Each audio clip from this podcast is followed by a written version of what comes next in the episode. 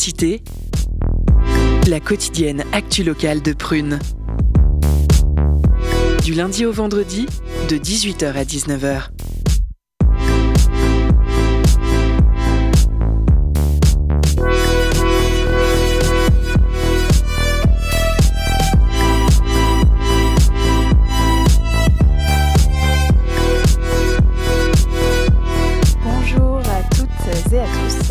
Sur Curiosité, votre émission d'actualité locale. Il est 18h, vous êtes sur Prune 92 FM et que vous nous écoutiez au bureau, dans la voiture, dans votre douche, pourquoi pas, ou au bistrot, je vous souhaite la bienvenue. Je suis Camille, je suis ravie d'être votre hôte pour l'émission de ce soir en remplacement de Julie, qu'on embrasse. Nous sommes le 9 novembre et, le saviez-vous, c'est le 41e anniversaire de la loi autorisant l'émission des radios libres et qui met fin au monopole d'État. Une véritable révolution. La loi a été promulguée le 9 novembre 1981 donc et autorise l'essor de milliers de nouvelles stations. C'est donc elle qui a dessiné le paysage radiophonique tel qu'on le connaît aujourd'hui. Une grande victoire pour la diversité et l'éclectisme qu'on célèbre aujourd'hui tous ensemble.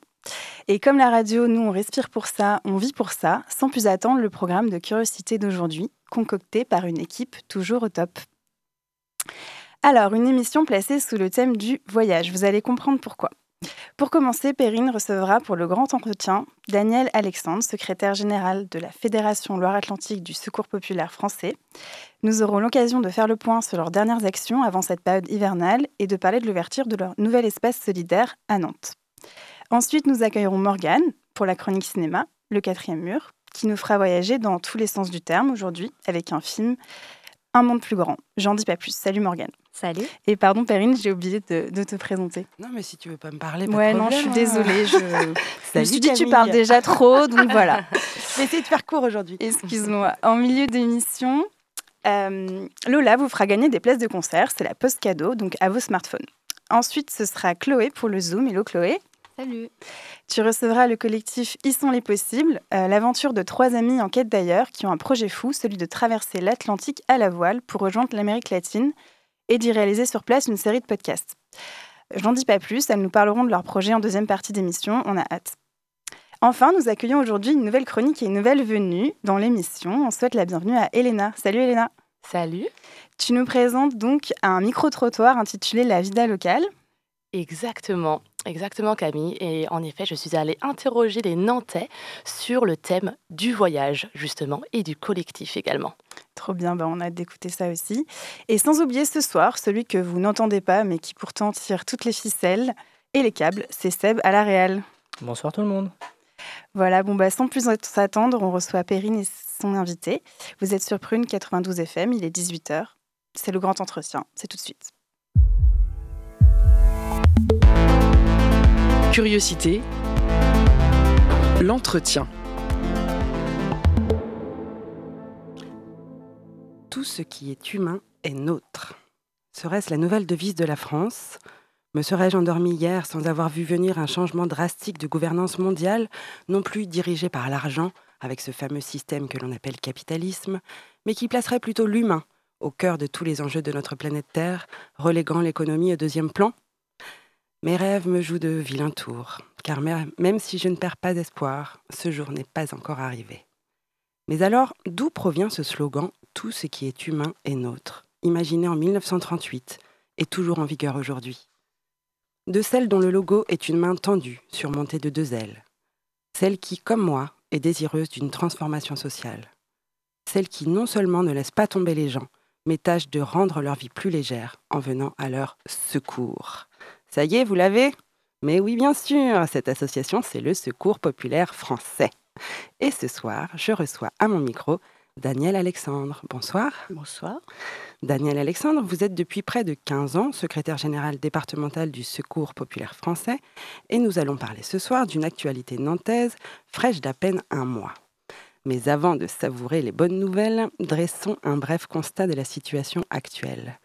On compte 9,2 millions de personnes vivant sous le seuil de pauvreté monétaire en France. C'est un million de plus qu'il y a 10 ans.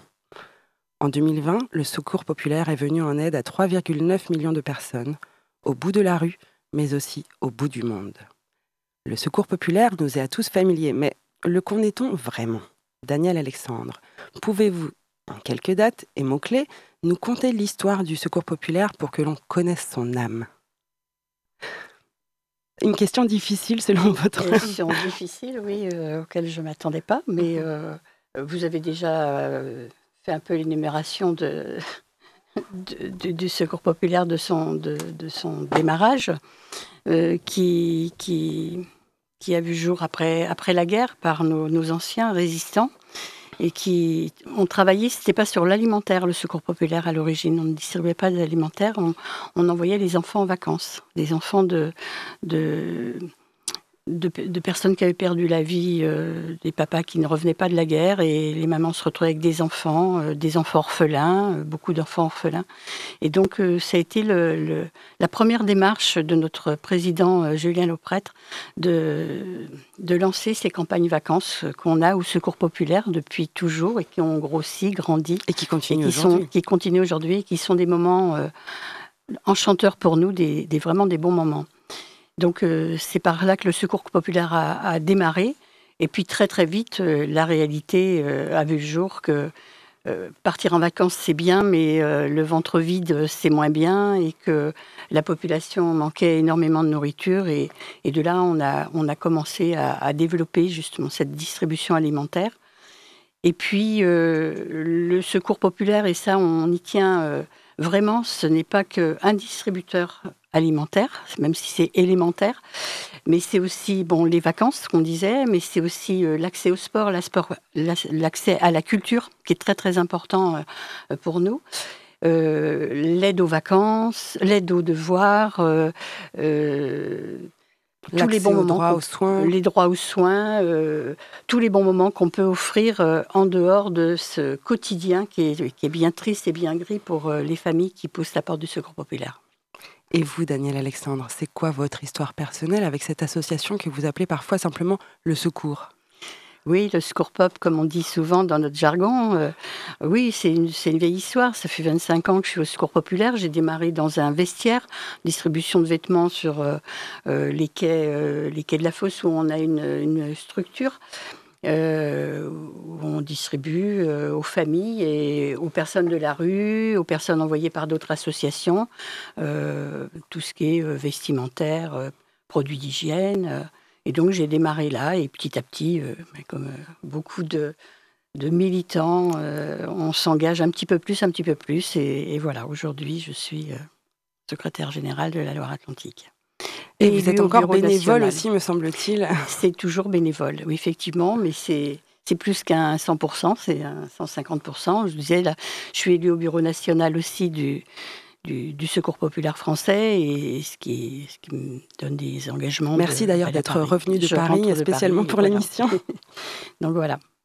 Alors la volonté du Secours populaire, il me semble-t-il, d'avoir une action profondément décentralisée ce rôle de secrétaire général départemental que vous occupez, en quoi consiste-t-il euh, particulièrement?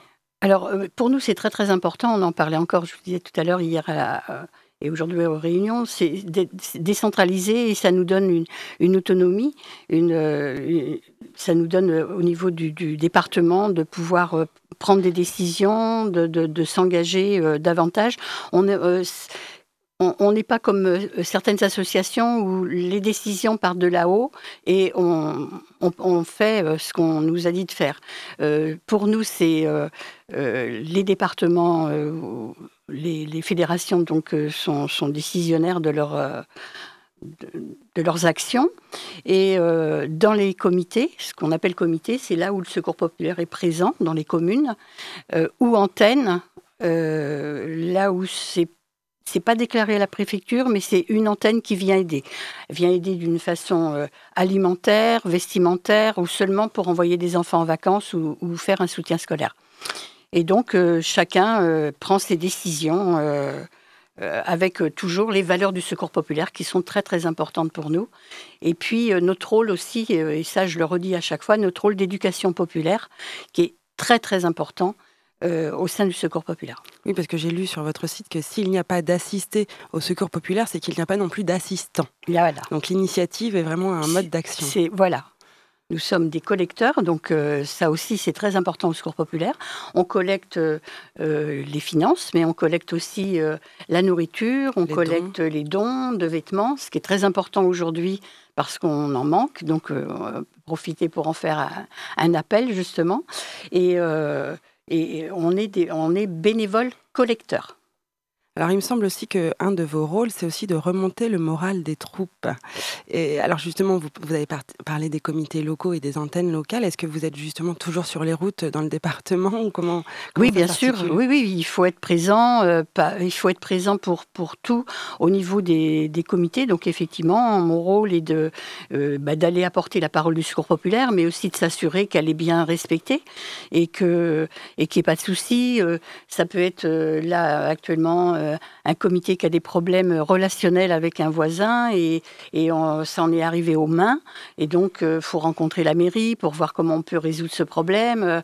Euh, aujourd'hui, c'est la police municipale qui est présente pendant les distributions alimentaires. C'est pas quelque chose de très respectueux pour les gens qui sont accueillis et, ni pour les bénévoles. Et on peut pas continuer comme ça. Donc, faut, faut trouver des solutions. Faut, faut, faut rencontrer les politiques. Faut rencontrer les organisations. Faut trouver des solutions. Euh, ça peut être aussi des moments festifs. Euh, sur nous y viendrons. Nous y viendrons. voilà, on y viendra. Alors justement, vous, vous parlez d'une spécificité au niveau départemental. Euh, il y a 87 000 bénévoles, me semble-t-il, au niveau national. Combien vous en comptez au niveau de la Loire-Atlantique euh, 1380 bénévoles.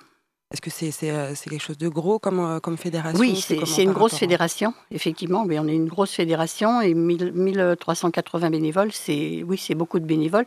Ça, c'est vraiment les bénévoles qui sont, qui sont comptabilisés, mais on a toujours des, des, personnes qui viennent euh, donner un coup de main ponctuellement euh, à certains moments. Tout à l'heure, on parlera des moments festifs où on a besoin de, bras. Et donc euh, là, oui, on, tourne entre 1380 et 1400 bénévoles. Alors, avant de faire notre traditionnelle pause musicale, parlons à présent en effet de bonnes nouvelles. Il y a deux ans, en novembre 2020, vous avez déménagé au 16 rue du Maine dans des locaux trois fois plus grands que les précédents afin de réserver un meilleur accueil à vos bénéficiaires. Aujourd'hui, depuis moins d'un mois, c'est un nouvel emménagement que vous fêtez. Il s'appelle Auguste. Pouvez-vous nous dire qui est Auguste et comment il est né? Alors Auguste, il est né que en fait, on avait un, très grand local euh, pour tout ce qui est les meubles, euh, la vaisselle, les meubles, la vaisselle, euh, les livres, les jouets, la déco. Et ce bâtiment nous était mis à disposition par la ville de Nantes depuis une vingtaine d'années. Et euh, Covid oblige fermer et euh, ce bâtiment euh, devient très vétuste. Et donc on a dû fermer pour des, causes de sécurité, pour les personnes qui, venaient chercher des, meubles ou, de la vaisselle, mais aussi pour les bénévoles qui étaient là tous les jours. Donc c'est difficile des, locaux sur Nantes, mais on a retrouvé des locaux euh, sur Nantes-Est. Aux 4 rue des Pays-Bas. Aux 4 rue des Pays-Bas, sur Nantes, sur la zone de Nantes, entre les Restos du Cœur et puis la Croix-Rouge, qui sont aussi présents sur cette zone. Donc c'est vraiment une zone qui est appelée à accueillir les, les associations caritatives. Et donc euh, on, a, on a retroussé les manches. Alors bien sûr, euh, et ça je tiens à le redire aussi, avec le soutien de la mairie, le soutien financier de la mairie, du fait qu'on quittait un local mis à disposition et là ils nous ont redonné un coup de main financièrement parce que ça a un coût aussi. Je crois que Johanna Roland vous a aussi remercié lors de l'inauguration. Voilà, on a fait une inauguration donc euh, euh, il y a quelques semaines et, et, auquel oui elle nous a remercié. On a, on a en fait pour nous euh, c'est important ces, ces, locaux qu'on est en train de refaire. On a fait la Chapelle des Marais un local magnifique pour les uns des autres. Si vous avez l'occasion d'aller à la Chapelle des Marais, n'hésitez pas. En fait, c'est pas parce qu'on rentre dans une association caritative qu'on doit trouver la misère. Il faut que ce soit joli, que ce soit accueillant, que ce soit euh, lumineux, euh, autant pour les personnes qu'on accueille, mais aussi pour les bénévoles qui sont là au quotidien. Le mot bénévole, c'est bénévole. Euh, et donc, c'est important. Donc, d'Auguste, on a fait vraiment un magnifique local de, tout ce qui est vaisselle, décoration, périculture, jouets. Et donc, qui est ouvert pour l'instant deux fois par semaine, le mercredi et le jeudi. Et voilà, vous pouvez euh, aller dans ces nouveaux locaux. Et on arrive déjà au milieu de notre entretien. Nous retrouverons juste après la pause musicale Daniel Alexandre, secrétaire général départemental du Secours populaire, cette association connue de tous qui vient en aide aux populations les plus vulnérables. Avant de reprendre notre discussion avec cette femme passionnante, donnons tout le pouvoir au peuple avec l'artiste Colaboy et son titre All Power to the People. Je vous laisse groover, on se retrouve tout de suite après. In the name of I just tell you. Full of boy said.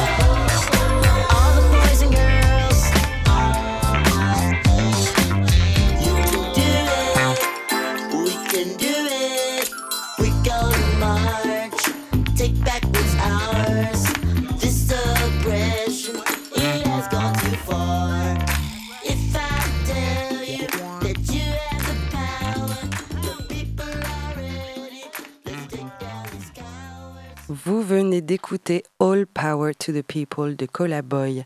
J'espère que ça vous a donné envie de prendre le pouvoir. Ici, dans les studios de Prune, c'est avec le Secours populaire que nous sommes solidaires, puisqu'on entame la deuxième partie de notre entretien en compagnie de notre invité du jour, Daniel Alexandre, qui en est la secrétaire générale en Loire-Atlantique. Nous avons évoqué juste avant la pause l'ouverture récente d'Auguste, une boutique solidaire. Ce genre de lieu est tout sauf anodin et en dit long sur la santé de notre société. Daniel Alexandre, vous qui œuvrez au Secours populaire depuis plus de 20 ans, quelle évolution avez-vous pu constater sur ces 20 dernières années? Ben, Malheureusement, euh, pas une, évolution positive, enfin de, de, pire en pire, je dirais. Aujourd'hui, on, on, est quand même inquiet de cette population qui pousse les portes des associations, euh, parce qu'on n'est pas les seuls, hein, et les gens euh, ne viennent pas manger qu'au Secours populaire. Il y, a, aussi toutes les autres associations qui œuvrent, et heureusement qu'on, heureusement qu'on est là. Et, ça, augmente, et malheureusement, euh, ces derniers mois, ça augmente de pire en pire, et je pense que le meilleur est derrière nous et le pire est devant nous, parce que l'augmentation est importante sur des personnes qui, qui ont des petits boulots mais qui, qui n'arrive pas avec toute l'augmentation qu'on voit actuellement. Et ce n'est que le commencement, puisqu'on ne chauffe pas encore trop. Et, euh, Ouais, ça, on va y venir après, mais j'imagine que déjà, avec la Covid-19, on a traversé deux ans de crise sanitaire. Est-ce qu'on en a fini avec ça ou est-ce qu'on ressent encore les effets secondaires de cette crise, de, cette crise sanitaire? Alors, Oui, non, on oui, on ressent. Alors, déjà sur le côté bénévole, les bénévoles qui se sont absentés pendant cette période, qui étaient comme dans beaucoup d'associations, des gens retraités, avançant dans l'âge, ne sont pas revenus. Et donc, c'est vrai qu'il y a aujourd'hui un manque de bénévoles dans les associations. Et dans toutes les associations, quand on échange avec les autres, les autres amis d'associations, c'est la même, la même problématique sur le bénévolat aujourd'hui. Donc euh, ces, personnes-là ne, revenant pas, donc on, on, a eu effectivement des trous, a fallu combler. L'augmentation des personnes, parce que des personnes ont perdu leur emploi. Et, puis il y a eu un changement de public. Il y a eu un changement de public, effectivement, des personnes qui avaient des petits boulots, beaucoup de, de, boulots dans la précarité, euh, dans la restauration, dans, à la plonge, euh, des femmes qui faisaient quelques heures à droite à gauche, y, compris sur le mode d'emploi de, de, cette nouvelle formule de travailler chez soi, où les, des mamans ont dit à des nourrices, ben, maintenant on, on se débrouille avec les enfants, mais on n'a plus besoin. Parmi les publics, il y a aussi les, étudiants, non Alors, les étudiants, alors ça, ça a été énorme. On a eu énormément, énormément d'étudiants pendant le, pendant le Covid. Les écoles ont fermé, les grandes écoles ont fermé, euh, et donc euh, on a eu énormément d'étudiants. Après, ça, c'est les étudiants, on en a tout le temps, malheureusement. Hein. Beaucoup d'étudiants étrangers, on a eu aussi. Et aujourd'hui, on a de plus en plus d'étudiants qui reviennent, comme pendant cette situation de Covid, de plus en plus d'étudiants qui reviennent parce que parce que bah, ils n'y arrivent pas du tout, quoi. Ils n'y arrivent pas, même euh, si on a retrouvé pour certains des petits boulots, on échange avec eux, retrouver des petits boulots. Mais euh, la nourriture étant tellement chère, euh, le logement pour ce, ce, Donc, ce qui fait que nous, on est ravis parce qu'on a beaucoup de jeunes dans nos structures qui viennent aussi nous donner un coup de main, qui sont bénéficiaires de, certaines choses du secours, mais ils veulent rendre et donc euh, on a de la jeunesse dans nos murs et ça c'est très agréable. D'où le non assisté, non assistant. On est à la fois assisté, assistant. Et on Super. Alors justement, pendant, pendant le confinement, euh, j'avais l'impression qu'il y avait eu un grand élan de solidarité. Est-ce que, est que oui, justement vous avez pu Effectivement, il y a eu un grand élan de solidarité. Alors au niveau bénévole, parce que beaucoup de gens n'avaient pas de boulot et ils sont venus, mais ces gens-là ont repris le, travail, et donc euh, ce qui faisait des bénévoles en moins. Par contre, il y a eu beaucoup de solidarité financière, ça, ça a été mais quelque chose d'extraordinaire. Beaucoup de solidarité matérielle. On a vu des des entreprises arriver avec des voitures et des camions pour dire euh, voilà, euh, on vous amène ça là aujourd'hui, mais euh, qu'est-ce que vous avez besoin? Et ça, c'était extraordinaire. On, a vraiment manqué de, rien. Et donc, énormément de solidarité et, surtout de solidarité financière pendant, pendant ce Covid. Ça fait du bien d'entendre que l'humanité n'est pas perdue. Non, non, non. Bon, le Secours populaire a récemment sorti une étude euh, réalisée auprès des habitants de six pays européens, l'Allemagne, la France, la Grèce, l'Italie, la Pologne et le Royaume-Uni. En 2022, c'est le 16e baromètre de la pauvreté. Je crois que c'est un portrait alarmant qui en ressort, mmh. puisque un Français sur quatre déclare être en situation précaire.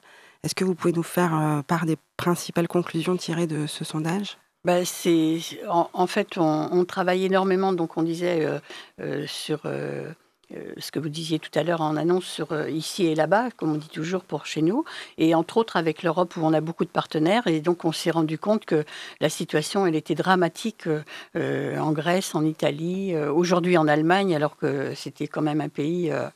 et donc effectivement, les gens sont très très inquiets par rapport à alors la hausse des prix de la nourriture, mais là aujourd'hui la vraie question qui se pose c'est l'électricité, le carburant, euh, c'est une vraie, vraie inquiétude.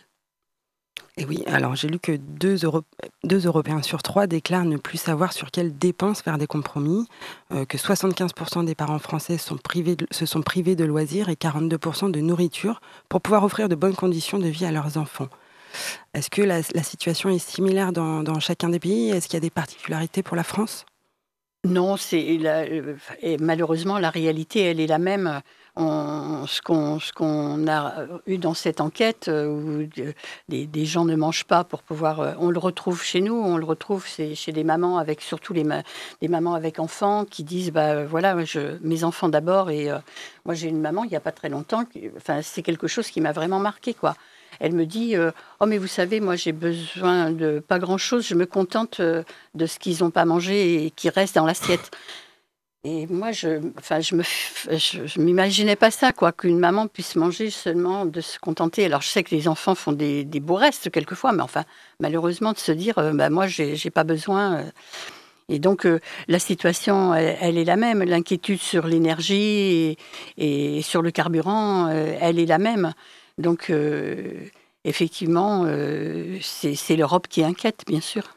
Donc c'est là, en fait, cette spirale infernale de, de l'envolée des prix et, et euh, l'invasion de, l'Ukraine par la Russie, j'imagine que c'est ça qui a aggravé euh, ce que vous décrivez à propos de l'électricité, de la fourniture en énergie.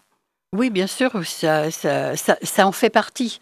Euh, effectivement, on sait très bien qu'il y a des, malheureusement des entreprises qui, qui, ont bloqué pour pouvoir augmenter leurs prix, mais, mais effectivement que cette guerre en Ukraine joue un grand rôle dans, dans cette histoire de carburant, d'électricité, de tout ce qu'on peut, de tout ce qu'on peut entendre malheureusement euh, à la télévision et dans les radios. Bon, si on parle de problèmes et que l'on fait des constats, c'est uniquement pour envisager des solutions et se mettre en action. Il y a notamment une action qui vous met particulièrement en joie, ça je l'ai lu, et qui vous réchauffe le cœur. Pour finir sur une note de joie et de magie, pouvez-vous nous raconter ce que sont les journées bonheur? Alors les, journées bonheur, ce sont des journées vacances euh, qu'on offre euh, aux familles et aux enfants. Et quelquefois, c'est parents et enfants dans des parcs d'attractions, euh, à la plage. cette année, on les a emmenés dans la Sarthe, dans, un grand parc d'attractions, avec différentes activités. Les enfants peuvent partir dans des familles de, de vacances, des familles qui accueillent des enfants chez eux pendant 15 jours. Ils peuvent partir euh, en colonie, dans des centres, euh, dans des centres euh, aérés. On, organise énormément de journées et on est très content. On a pu permettre à 1300 personnes cette année, personnes, enfants et adultes, de partir, de s'évader un petit peu pour pouvoir, pour les enfants, dire à la rentrée ce qu'ils ont fait pendant l'été c'est magnifique, 1300 enfants avec 1300 bénévoles. Donc si on a 25 000 ben bénévoles, on pourra avoir 25 000 enfants qui partent en vacances. C'est ça.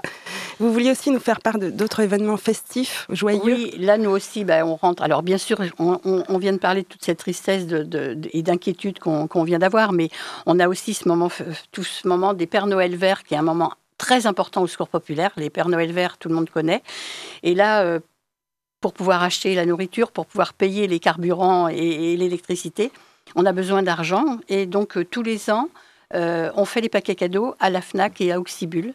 Et donc, euh, on recherche des bénévoles du 25 novembre au 24 décembre. Retenez bien les dates. Retenez bien les dates. N'hésitez pas d'appeler le secours populaire pour pouvoir faire des petits créneaux de deux heures. Et parce qu'on est ouvert tous les jours, y compris le, le dimanche, de 9h30 le matin jusqu'à 19h30 ou 20h donc voilà, donc on fait appel aux bénévoles pour, euh, pour ça. C'est à peu près 200, 250 bénévoles qui passent pendant ce mois pour faire. Vous aurez besoin à l'approche des fêtes voilà, des créneaux. Et puis euh, euh, une autre chose qu'on m'a dit faire vite dire, c'est que on a une permanence à la fac. tous les mois, le mardi 8 novembre, le mardi 13 décembre, c'est une, une, permanence vestimentaire. C'est des vêtements qui sont donnés aux, étudiants, au pôle étudiant, à côté de la cafétéria. Super, c'est déjà malheureusement la fin. 20 minutes, je vous l'avais dit, ça passe très vite. Merci beaucoup Daniel Alexandre d'avoir répondu beaucoup à de m'avoir accueilli. Je rappelle que vous êtes secrétaire général départemental du Secours populaire et que vous êtes venu ce soir pour nous montrer que la flamme de la solidarité ne s'éteindra jamais. Bravo, mm. bravo pour votre engagement, Daniel Alexandre. Vous colorez en rose ces temps moroses. votre dynamisme et votre sourire à toute épreuve sont des vraies leçons de vie. Merci encore pour votre venue. Merci beaucoup. Chères auditrices et auditeurs, engagez-vous vous aussi pour un monde plus juste et plus solidaire. Pour les familles en difficulté, la rentrée n'est jamais aisée. Alors participez jusqu'au 7 décembre à la campagne nationale Pauvreté-Précarité. Allez aussi faire un tour à la boutique solidaire Auguste elle se situe aux 4 rues des Pays-Bas à Nantes et est ouverte les mercredis et jeudis entre 12h et 17h, ainsi que le premier samedi de chaque mois de 10h à 13h. Vous pouvez y faire de bonnes affaires, mais aussi y déposer des dons. Dans tous les cas, ce sera une bonne action. Pour finir sur une note positive, car c'est la meilleure posture à adopter dans la vie, je m'adresse ici à celles et ceux qui, comme le Secours populaire, placent l'humain au centre de leurs préoccupations. Prenons soin les uns des autres, partout et en tout temps. Il n'y a pas d'humanité sans solidarité. Surmonter ce raz de marée de l'angoisse à une belle vague d'enthousiasme, faites place. Et comme le disent si bien nos amis sud-américains, le peuple uni ne sera jamais vaincu. Ça rend mieux en espagnol, à vous de juger. Ciao. El pueblo unido jamás será vencido. El pueblo unido jamás será vencido. Merci beaucoup Perrine pour ces jolis mots et merci Daniel Alexandre pour avoir partagé à, notre micro votre engagement qui réchauffe euh, nos petits cœurs ce soir. Euh, tout de suite on retrouve Morgane pour la chronique cinéma, le quatrième mur. Vous êtes sur Prune, il est 18h30.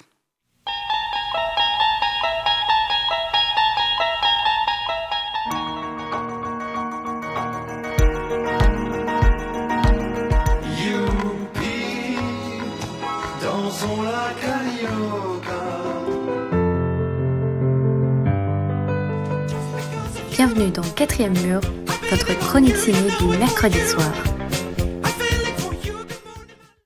Cette semaine, je veux vous faire voyager vers des contrées lointaines et regorgeant de légendes.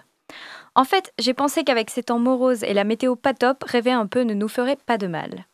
Donc pour rester dans la veine de l'émission, je veux vous parler d'un film qui montre justement l'entraide, la solidarité et l'esprit de communauté. Et étant donné que nos camarades de Prune vont nous parler de voyage également, il fallait aussi un film qui fasse vibrer par un sujet dont le cinéma traite peu. Alors j'ai choisi Un monde plus grand de Fabienne Berthaud, sorti en 2019 et dispo sur OCS. En résumé, ce film, inspiré de faits réels, conte l'histoire de Corinne Sombrin, interprétée par Cécile de France.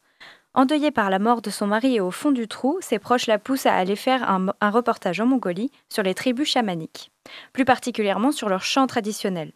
Et alors qu'elle assiste à une cérémonie chamanique, elle tombe en transe et se découvre des pouvoirs. Elle commence alors son chemin pour se sortir de la dépression et du deuil. Bon là je sais que le pitch du film fait pas rêver des masses, mais attendez la suite.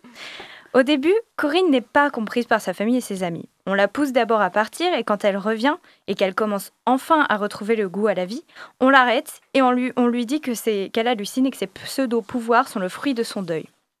Mais en Mongolie, la chamane l'aide et la communauté la soutient. Cette dernière, dont elle ne connaissait rien au début, l'accueille à bras ouverts. Elle est directement intégrée dans les cérémonies chères à ce peuple et dans les tâches du quotidien. Parce que c'est vrai que le chamanisme, c'est une tradition qui peut être vue comme bizarre, hein, voire absurde pour certains. Bah ouais, comment on peut croire aux esprits et à un monde accessible grâce au rythme de tambour? Alors, le film ne nous oblige pas à y croire, et il nous pousse plutôt à découvrir un monde inconnu. En tout cas, l'histoire de Corinne a permis à la science de commencer des recherches sur le sujet. Et in fine, elle a permis de démystifier cette pratique parfois jugée comme barbare, mais aussi de lui donner plus de crédit alors qu'elle était considérée comme une fantaisie. Et d'ailleurs, les réactions des différents médecins que consulte Corinne en témoignent. Il lui demande si elle prend des drogues, si elle boit, il justifie ses trans par son deuil, son stress, son anxiété. Bon bref, aucun ne pense qu'il est possible que les trans existent réellement.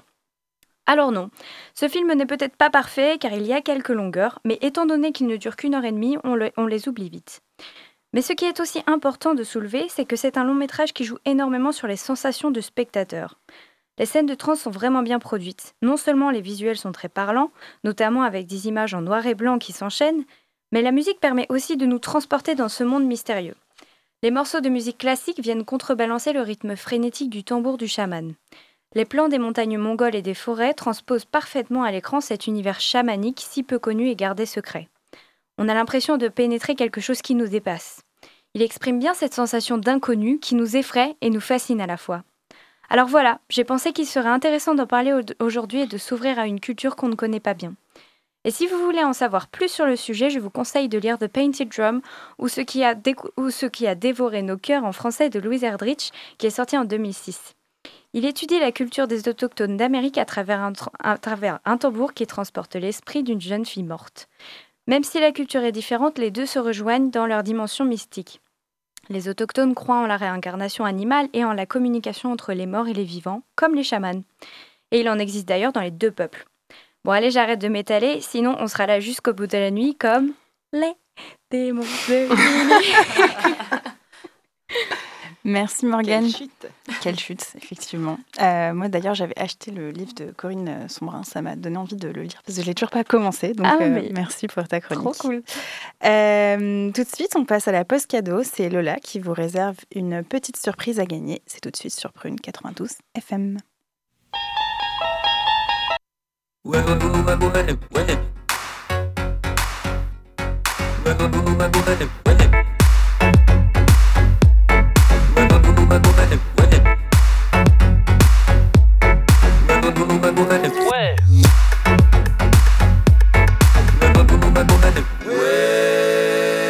La pause cadeau.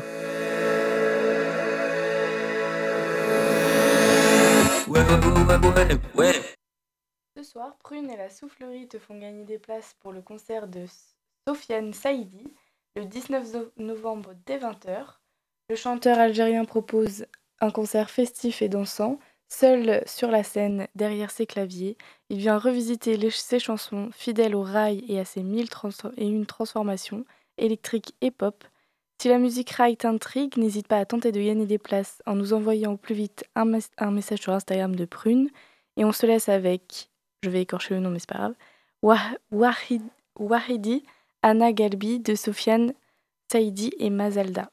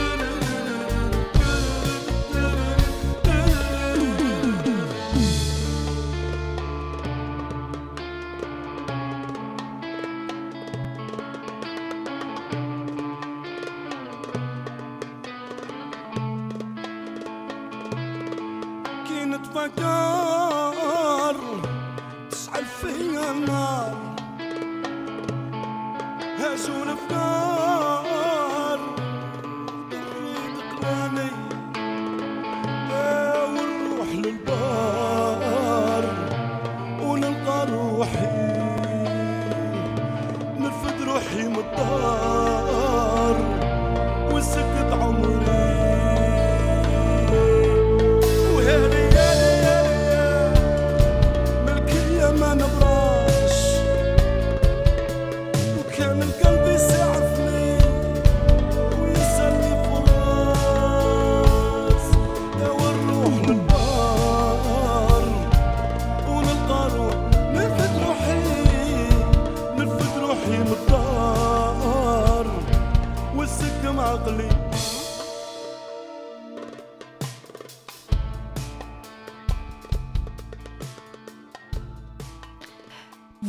D'écouter Waidi Anna Gabi de Sofiane Saïdi et Mazalda qui sera donc en concert à la Soufflerie à Rezé le 19 novembre prochain. On retrouve maintenant Chloé qui reçoit le collectif Ils sont les possibles. Au passage, vous reconnaîtrez peut-être les voix de Julie et Sarah qui ont animé nos grands entretiens lors des deux premiers curiosités de la saison que l'on retrouve cette fois de l'autre côté du micro. Le Zoom, c'est tout de suite sur Prune.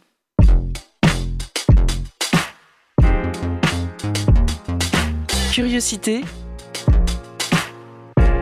Le Zoom Actu.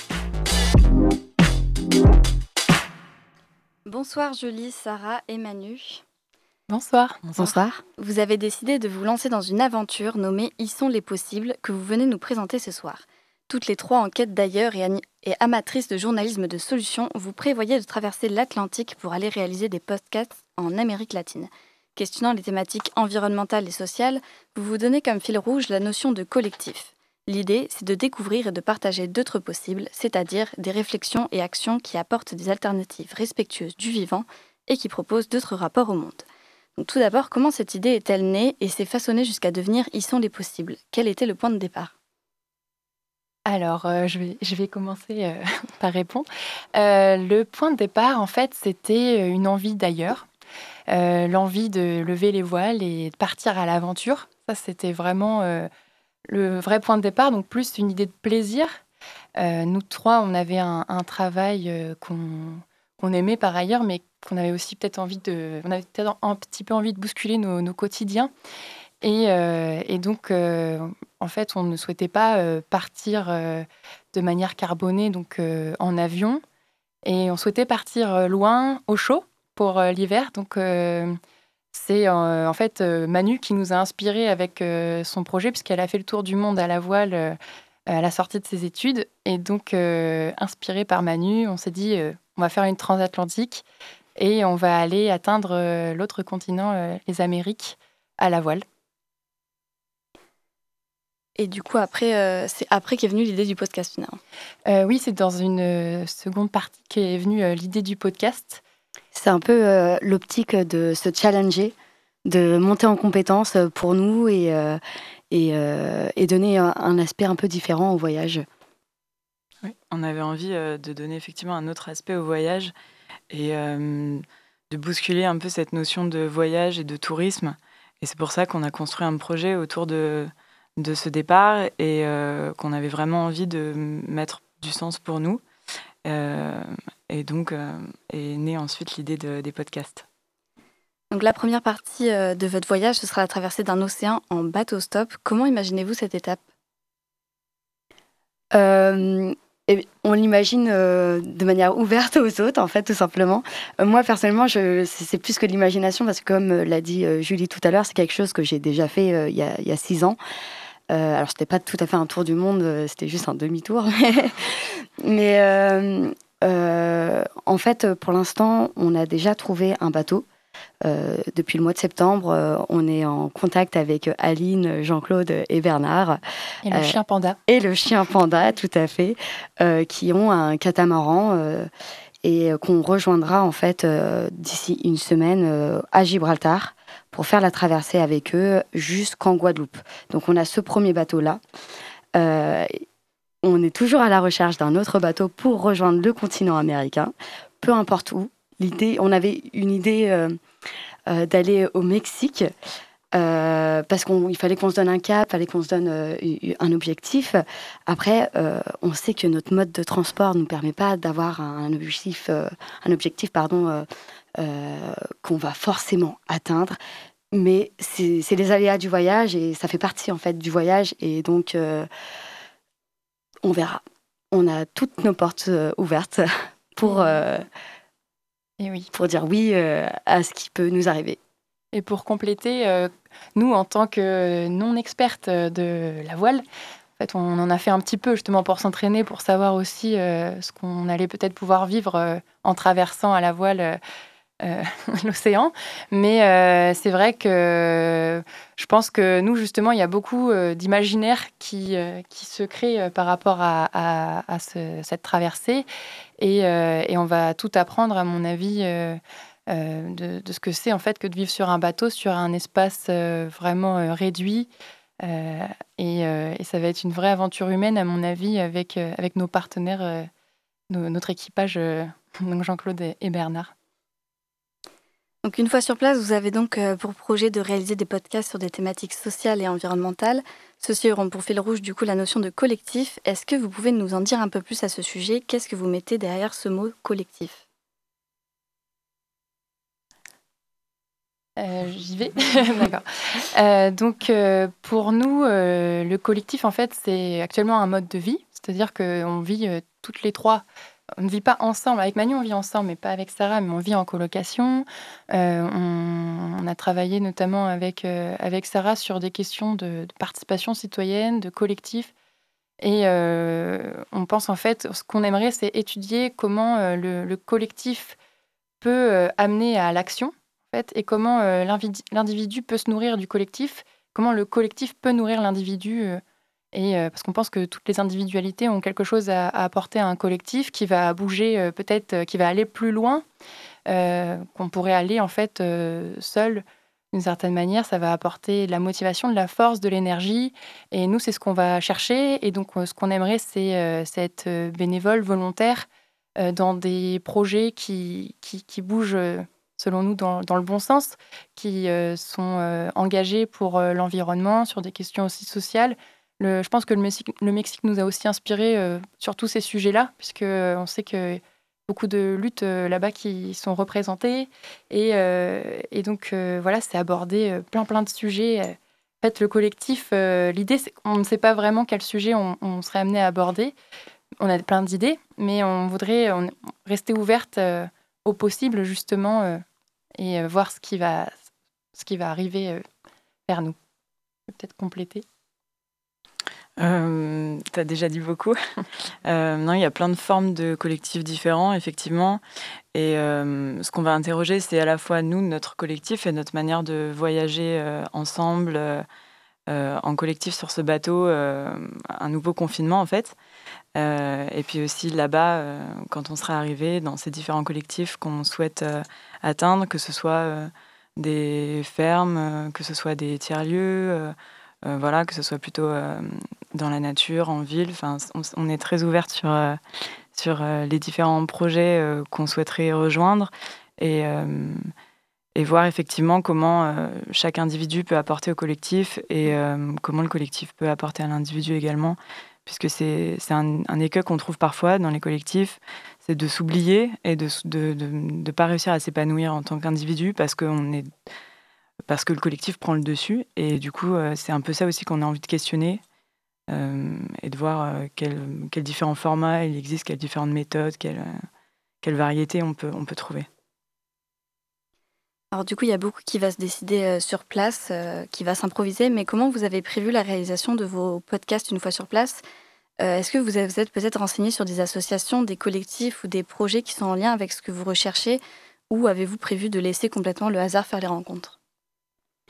Alors en fait, pour l'instant, ça va être le hasard. Vraiment, c'est comme on vous a dit, on est complètement ouverte sur, sur ce qui peut nous arriver. En plus de ça, on a une idée d'atteindre le Mexique l'idée première, mais ça dépend pas tout à fait de nous.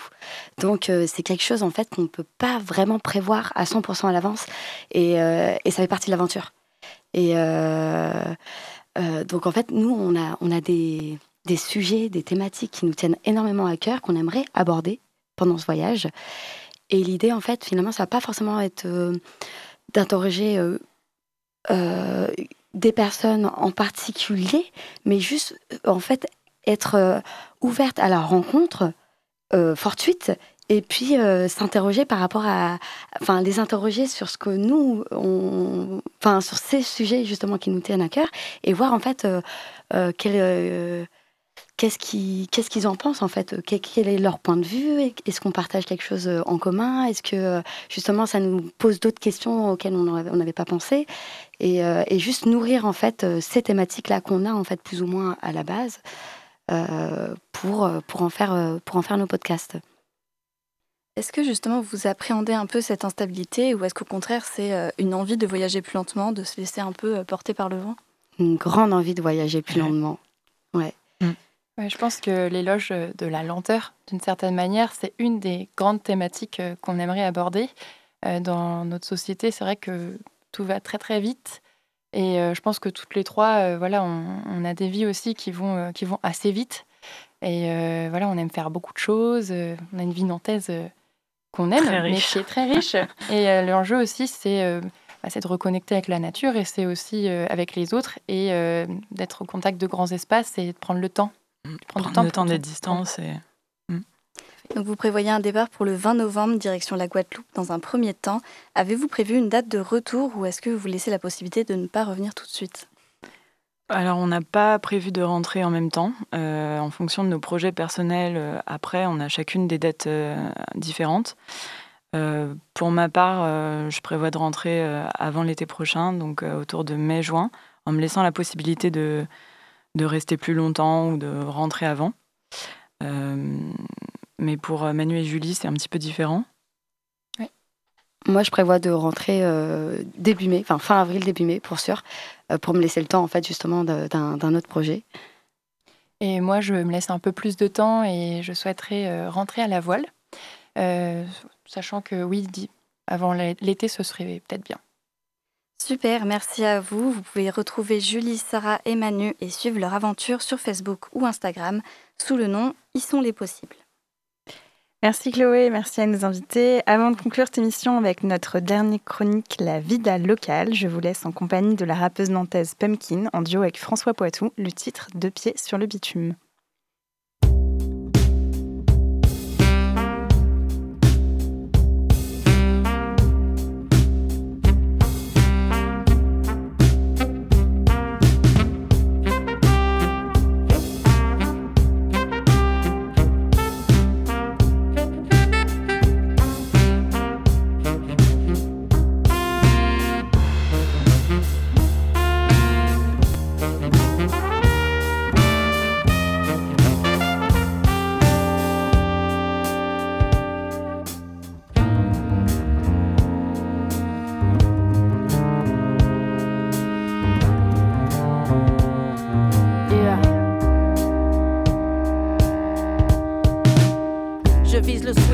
Avant que la mort me distorde. Mental de biscotte, sentimental, j'écris strophe. J'ai des mots plus bleus que ceux de Christophe. Faut à tout prix que la chance frappe à la porte, donc je vise crotte. Les envies se distordent, c'est la discorde. À ce qui Paris est ville morte comme Paris Scope. Grand magasin, petit store, partout il store. Grève de bistrot, de pistoche, mais la crise bloque. Ça va pour les riches, pour mon bis bof. Depuis qu'on ne se fait plus la bise, Kaipo Smirnov. Tais-toi, mange ton Chris. L'époque est Chris Cross. À l'envers et c'est toujours les mêmes qui morflent. Se mort, faut que je bouge d'ici ça. Cap sur Minor que je vois rouge. Vif Paris, ça faut pas tomber dans la picole. Crever dans la rigole. Je rêve d'une vie au bled, d'un vélo, mais pas d'antivol. Ville aux antipodes, s'il le faut en pirogue. Rien ne va plus, je suis à deux doigts de la camisole. Ma santé mentale, faut que je la rafistole. Je suis down dans ma traque de trip-hop de Bristol. Visnob, posé sur la grise, mode chemise, au microbe, surexposé, faut que le cri sorte. J'ai connu les pires, déjà bossé pour les pires sorts. J'ai le cœur dans le hip-hop, les poumons dans le ziploc.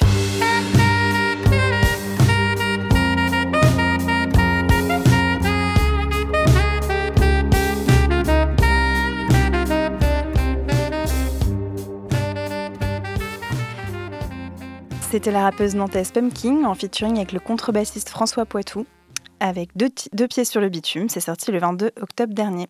Tout de suite, on retrouve Elena qui nous présente sa toute nouvelle chronique, La Vida locale. Curiosité, les chroniques de la rédaction. Et je suis en effet ravie de vous présenter cette chronique micro-trottoir intitulée La vida locale, où je pars à la rencontre des Nantais pour leur poser des questions. Comme c'est la première fois qu'on se rencontre, vous et moi, chers auditeurs de Radio Prune, je me présente rapidement, comme pour un premier date. Je suis nantaise et fière de l'être. J'ai vécu en Angleterre, mais le beurre, demi-sel et les Français qui ronchonnent me manquaient trop. Pourquoi préférer les Rolling Stones quand on a le groupe Tragédie? J'ai donc délaissé la vida loca d'expat pour embrasser la vida locale nantaise. J'ai beaucoup de questions qui me trottent dans la tête. Pourquoi avons-nous parfois le mal du pays? Pourquoi le ciel est-il bleu? Pourquoi les biclous sont-ils oranges? Le temps a-t-il une emprise sur le corps d'Olivier Mine? Aurons-nous toutes les réponses à ces énigmes? Je ne crois pas. Allons-nous creuser au plus profond de la philosophie nantaise? Oui, c'est certain. Et cette semaine sur Curiosité, nous recevons les invités dont le projet est ancré dans le, ancré dans les voyages et le collectif. Je suis donc allée, passage Pommeret, interroger les Nantais et les Nantaises sur ces thèmes. Pour moi, quand je pense à collectif, je pense euh, vivre avec l'autre, vivre avec les autres. Et donc, c'est euh, faire en sorte de travailler sur soi pour, euh, faire, pour favoriser l'harmonie en fait, entre, entre chacun. Alors, je pense à un truc qui était traumatisant pour moi. Je pense que c'était traumatisant pour beaucoup de gens. C'est les vestiaires collectifs de sport. Euh, les trucs qui s'assemblent à se transpi. Et c'était vraiment pas très bien. Arrêtez de faire ça. C'est vraiment la, le pire moment. Et collectif, euh, ça m'inspire aussi euh, d'une certaine manière le groupe, mais aussi l'individuel. Parce que, parce que le, le, un collectif, c'est différent d'un groupe, dans le sens où dans un collectif, il n'y a pas vraiment de chef. Je voyage un peu partout euh, en France et à l'étranger et j'ai été pas mal dans des euh, communautés notamment pour faire du woofing. Et euh, j'ai trouvé ça hyper enrichissant en fait euh, de partager son quotidien avec euh, d'autres personnes, de s'organiser ensemble, de trouver des compromis, de parler des besoins et limites de chacun et chacune. Moi, je pense que c'est ça aussi le, le collectif, c'est d'aider les autres. Alors moi, ce que m'a appris le voyage et surtout m'a apporté, c'est déjà une connaissance sur moi. Ben, la découverte déjà de- d'une région, d'un pays, des les gens enfin, qui vivent un peu différemment de nous. On peut justement essayer de comprendre euh, pourquoi on aime la vie qu'on a actuellement, comment on peut peut-être améliorer son quotidien déjà euh, de chez soi ou ailleurs et euh, justement avoir euh, essayer de prendre plusieurs empreintes en fait de plusieurs, euh, plusieurs différentes cultures. Et merci à Thomas pour son aide dans la réalisation de ce micro-trottoir sur les thèmes du collectif et du voyage. Et je conclurai cette chronique de la vida locale avec la devise de la ville de Nantes. Peut- Peut-être la connaissez-vous. Neptune favorise ceux qui voyagent. Merci Elena euh, pour cette euh, chronique euh, super. Euh, voilà, ma curiosité touche à sa fin ce soir. Je remercie ma team de choc. Sachez qu'on est une équipe de foule féminine autour de la table ce soir. Euh, donc Perrine pour le grand entretien et son invité euh, Daniel Alexandre, euh, Morgane pour le quatrième mur, Chloé pour le Zoom et ses invités donc euh, Julie, Sarah et Manu, Elena pour sa chronique La Vida locale et bien sûr Seb à la Réal. Comme chaque semaine, vous pouvez retrouver le podcast de l'émission sur le site euh, Prune, donc euh, prune.net. Retrouvez tout de suite sur Prune le Labo des Savoirs, l'émission scientifique activatrice de Synapse. Restez à l'écoute, ça démarre à 19h. Pour conclure cette émission, comme on a beaucoup parlé en fait de voyage, je voulais vous laisser avec cette citation de Marcel Proust que je trouve euh, tout à propos. Le véritable voyage de découverte ne consiste pas à chercher de nouveaux paysages, mais à avoir de nouveaux yeux. Voilà, bonne soirée sur Prune et à la semaine prochaine.